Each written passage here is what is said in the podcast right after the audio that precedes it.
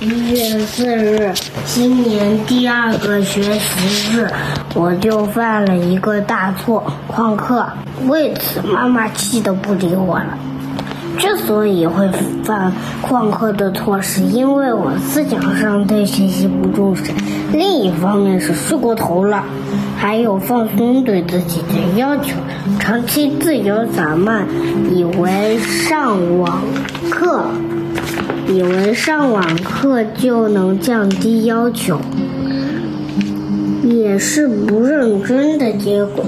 以后我一定吸取教训，早睡早起，再也不赖床了，再也不旷课了，用口齿清楚，用提高学习成绩的实际行动改错。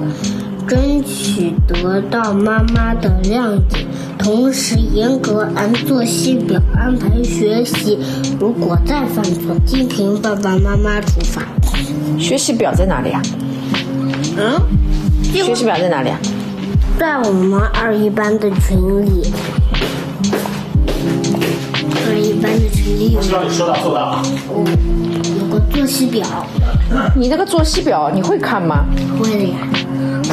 开始，我每天看。如果再犯错什么？听从爸爸妈妈处罚。怎么处罚？嗯，看你们呀。再犯错你们说的算。我们说的算对吗？嗯。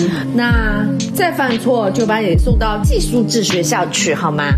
嗯，好吧。嗯，好吧。再旷课，我你就要去住在外面的那种学校了啊。